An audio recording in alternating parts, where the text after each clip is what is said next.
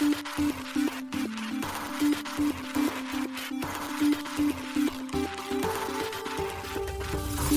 しい経済ニュース。この番組では現当社のメディア新しい経済がブロックチェーン仮想通貨フィンテックに関する日々のニュース解説を平日毎日音声コンテンツでお届けしています。そして新しい経済ではブロックチェーン仮想通貨に関するニュース解説記事やインタビュー記事学習記事などのたくさんのコンテンツを掲載しております。ぜひ新しいひらがな経済漢字で検索してメディアもチェックしてくださいそして LINE 公式アカウントではメディアの更新情報を配信しております LINE 公式アカウントにもぜひご登録ください現当社新しい経済編集部の大塚です。高橋です。はい、本日は1月の16日火曜日です。今日のニュース行きましょう。ラインラノフィンシアとカカオのクレイトンがブロックチェーン統合化、両ガバナンスで投票へ。香港ハッシュキーがシリーズ A で約146億円を調達。評価額1750億円超に。国連 USDT が東南アジアでのマネロンや詐欺の決済手段と指摘。テザー社はこれに異議。バイナンス昨年の BTC にとって BRC20 やオーディナルズは革新的と評価今年の注目分野も発表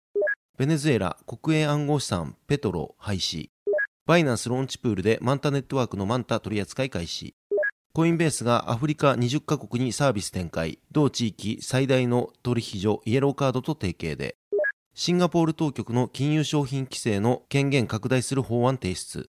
一つ目のニュースは、フィンシアとクレイトンがブロックチェーン統合化というニュースです。韓国カカオ開発のクレイトンとフィンシア、旧 LINE ブロックチェーンの両ブロックチェーンが新たなメインネットへと統合する計画が進められています。クレイトン財団が1月16日に発表しています。発表によるとクレイトン財団及びフィンシア財団は両ブロックチェーンの統合に関する提案書をそれぞれのガバナンスメンバーに提出したということです。この統合を決める投票は1月26日から2月2日の期間にて実施される予定ということです。クレイトン財団はこの提案について EVM とコズモワズムの両方をサポートする技術的に優れたブロックチェーンとアジア最大の DAPS とユーザーのエコシステムの一つを備えた新しい業界リーダー。この二つを生み出すことを目的としていると説明しています。またこの統合提案が通過した際に両財団は合併し一つの組織になるといいます。それぞれのテクノロジーサービス及びカカオ LINE その他多くの戦略的パートナーを含むビジネスネットワークも統合するとしています。またこれにより420以上の DApps とやり取りする2億5000万人を超えるデジタルウォレットといった大規模なユーザーベースを持つアジア最大の Web3 エコシステムが構築されるともクレイトン財団は説明しています。また統合された新たなブロックチェーンは EVM とコズモワズムの両方のサポートによりイーサリアムとコスモスの両方の開発者にアクセスできるようになりそれぞれの技術的利点を活用しながら2つのエコシステム間の相互運用性が向上するとも述べられています。さらにチェーンの統合により2つのブロックチェーンのネイティブトークンであるクレイとフィンシアは両トークンの合計額に基づいて発行される新しいネイティブトークンに置き換えられるということです。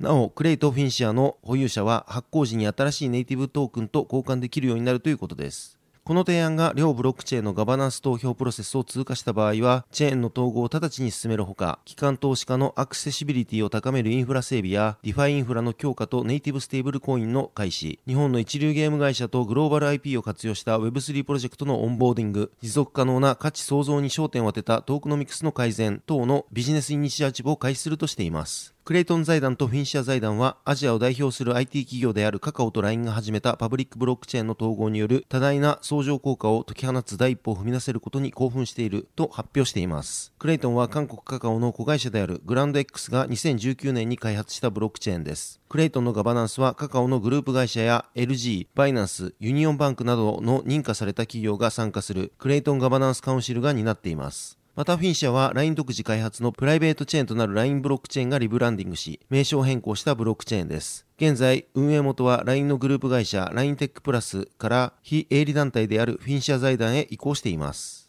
なお、フィンシア財団のガバナンスメンバーにはソフトバンクや LINE のグループ企業など14社が参加しています。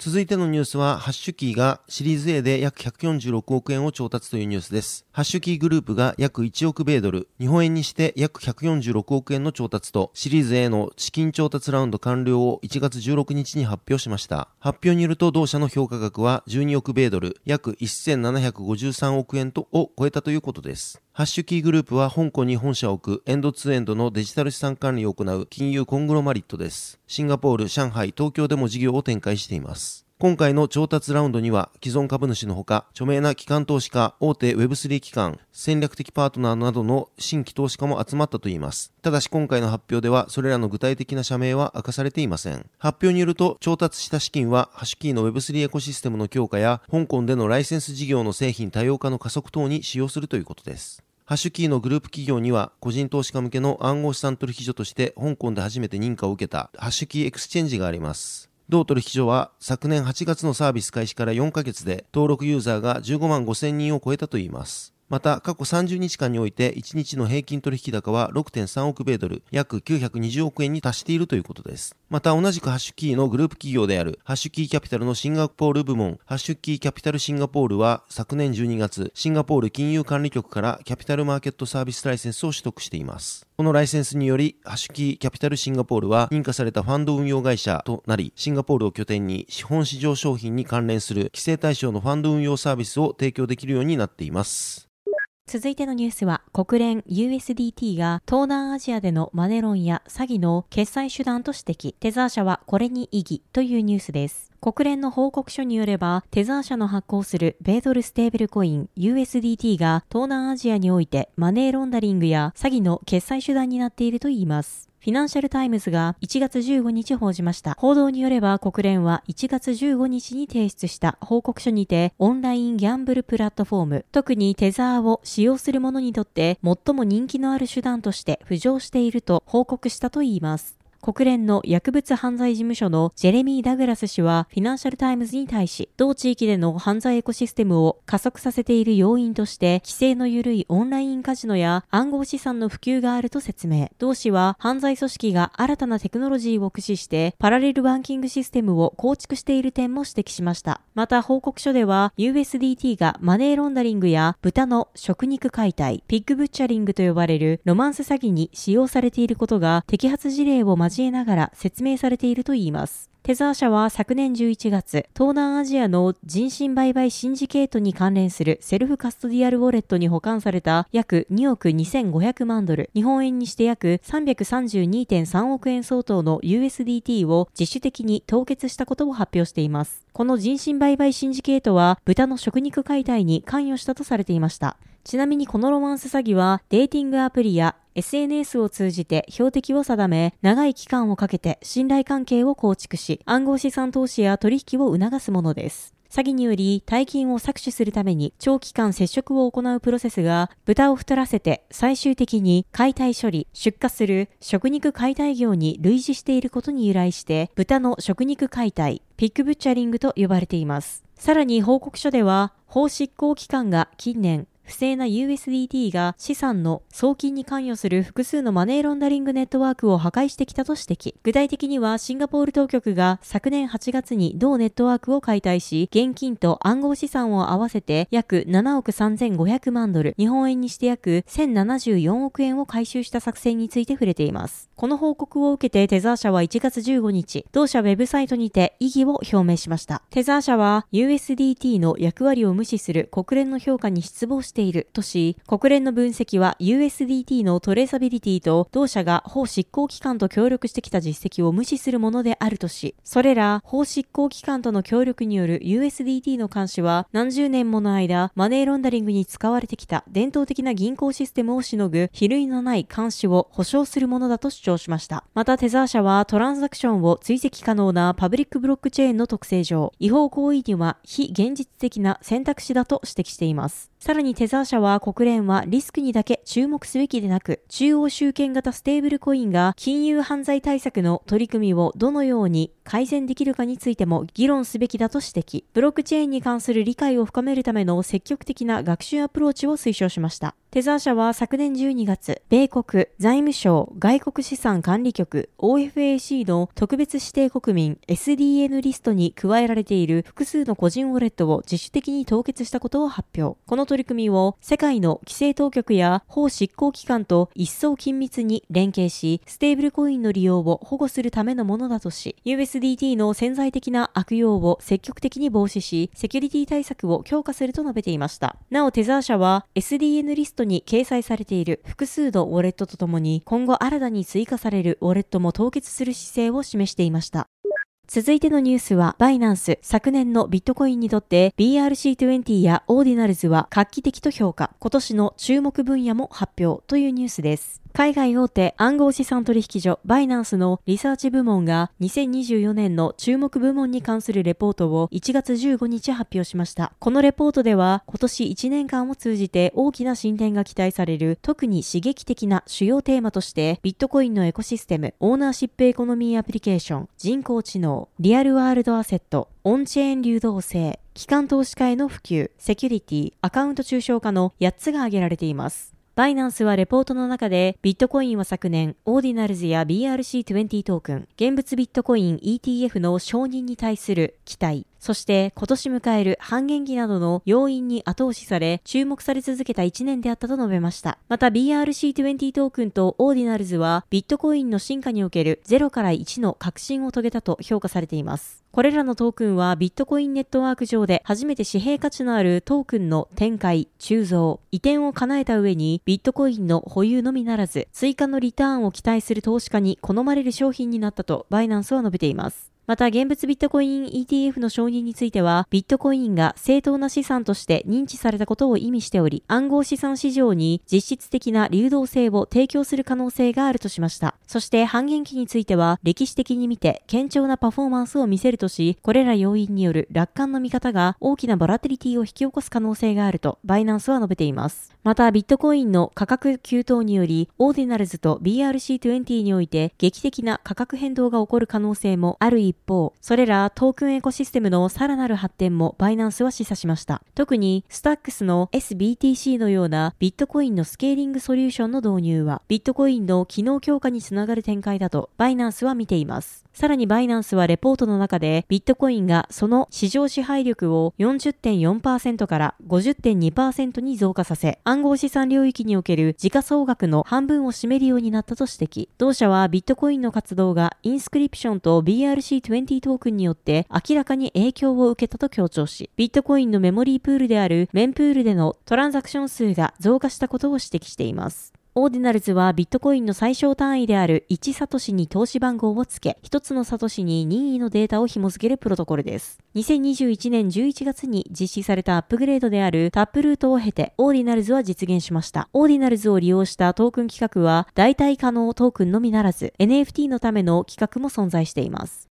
続いてのニュースは、ベネズエラ国営暗号資産ペトロ廃止というニュースです。ベネズエラが暗号資産ペトロを1月15日に廃止しました。金融情報誌バロンズが同日報じています。報道によれば、ペトロが取引可能な唯一のウェブサイトであるパトリアプラットフォームに保管されていたすべてのウォレットが閉鎖される旨が同プラットフォームのサイトに表示されているといいます。なお残っているペトロは同国法定通貨のバリボルに換金されるとのことです。ペトロは2018年2月、バリボルを支えるためにニコラス・マドゥロ大統領によって発行開始された暗号資産です。ペトロは同国の石油埋蔵量を裏付け資産としているため、野党が牛耳る同国議会では石油埋蔵量を担保に借り入れを行うのは違法だとの声が上がり、開始前から物議を醸していました。これまでにベネズエラ政権ではペトロをサービスやインフラと結びつける施策が複数講じられました。マトロ大統領は2020年、同国首都カラカス発の航空会社に対し、燃料費の支払いにペトロを使うよう命じ、パスポート再発行などの国家サービスの支払いにペトロの使用を義務付けることで、ペトロを復活させようとしました。また政府は銀行にバリボルとペトロの両方で残高を提示するよう強制しました。しかし結局、ペトロは税金の支払いなど一部の国家業務に限定され、浸透することはありませんでした。ちなみに、パトリアプラットフォームは、主に政府が国民に補助金を配るために機能しており、ユーザーがペトロとバリボルを交換するためには、競売システムを介すことが唯一の手段であったといいます。また、ペトロが廃止に至った原因は、石油事業に暗号資産を使用する際の不正をめぐって、汚職スキャンダルが勃発したことだといいます。米国の米国移民関税執行局 ICE は2020年6月、ペトロを監督する国家暗号資産監督庁のホセリット・デ・ラ・トリニダード・ラミレス・カマチョ長官を国際的な麻薬取引との関連を理由に指名手配し、500万ドルの懸賞金を出しました。同氏は昨年3月、国営石油企業内の財務不正の容疑により、ベネズエラで逮捕され、同国の国家暗号資産監督庁は再編されることになりました。なお、この事件により、元ベネズエラ石油層のターレク・エル・アイサーミ氏の辞任や、同国暗号資産取引所やマイニング事業の閉鎖などが引き起こされています。ベネズエラでは2014年の大統領令でマクロ経済データの公表義務が廃止されたため、それ以降の貧困率についての公式データはありませんが、同国中央銀行によると、2022年のインフレ率は234%、昨年は190%であったといいます。同国はアメリカから2017年以降に受けた経済制裁の影響や経済活動の主軸であった石油生産の産油量縮小など複数の事象が影響し経済破綻に陥りました。また同国では過去に複数回のデノミネーションが実施され、ハイパーインフレが起こっています。また同国では法定通貨のバリボルに対する信頼度が低いため、経済面では米ドル化が進んでいることも報じられていました。なお、2022年に国際連合貿易開発会議で発表された調査によると、ベネズエラ人の10.3%が暗号資産を所有しており、この数値はアメリカ人の8.3%、イギリス人の5%に比べて多い結結果となったといいます。2021年には、ベネズエラ、バリボル共和国の中央銀行であるベネズエラ中央銀行が中央銀行デジタル通貨 CBDC のデジタルバリボルの発行計画を発表しましたが、実現することはありませんでした。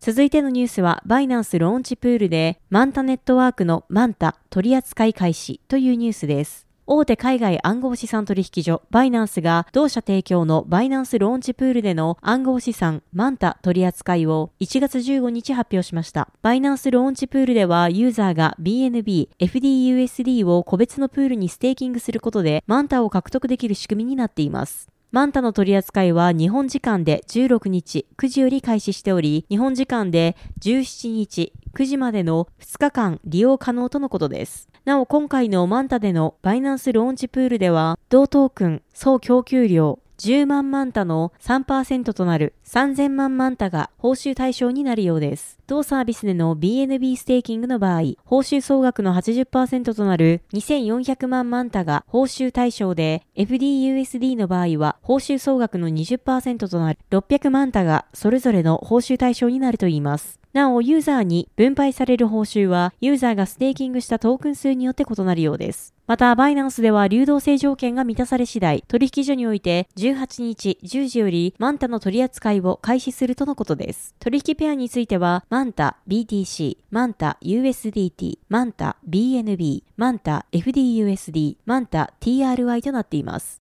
続いてのニュースは、コインベースがアフリカ20カ国にサービス展開、同地域最大の取引所イエローカードと提携でというニュースです。米大手暗号資産取引所のコインベースがアフリカ暗号資産取引所のイエローカード提携し、同社サービスをイエローカードがサポートするアフリカの20カ国において展開することを1月11日発表しました。この提携によりアフリカのコインベースユーザーは今年2月よりイエローカードのプラットフォームを通じてコインベース開発のイーサリアムレイヤー2ブロックチェーン、ベースで米ドルステーブルコイン USDC の直接購入が可能になるとのことです。なお現在アフリカでは法定通貨の送金には手数料が3%から6%かかると言いますが、USDC を送金する場合では最大2%の手数料で済むとのことです。また WhatsApp や iMessage、Telegram などのメッセージングアプリや電子メールなどからリンク共有が可能なプラットフォームであれば、ユーザーは手数料なしで USDC を送信できるとのことです。発表によるとアフリカ全土のインフレ率は18.5%となっており、現在アフリカ諸国の人々はインフレ率が高い中での法定通貨の送金に依存しているといいます。その中でのナイジェリアや南アフリカなどにおける暗号資産の使用率と所有率は近年上昇傾向にあるとのことです。これを受けコインベースはこれまで経済的自由が欠けていた地域で経済的自由を高め、これまで存在しなかった現代の金融システムを立ち上げると発表にて説明しており、今後はアフリカの新興国においてもサービスを拡大していくとのことです。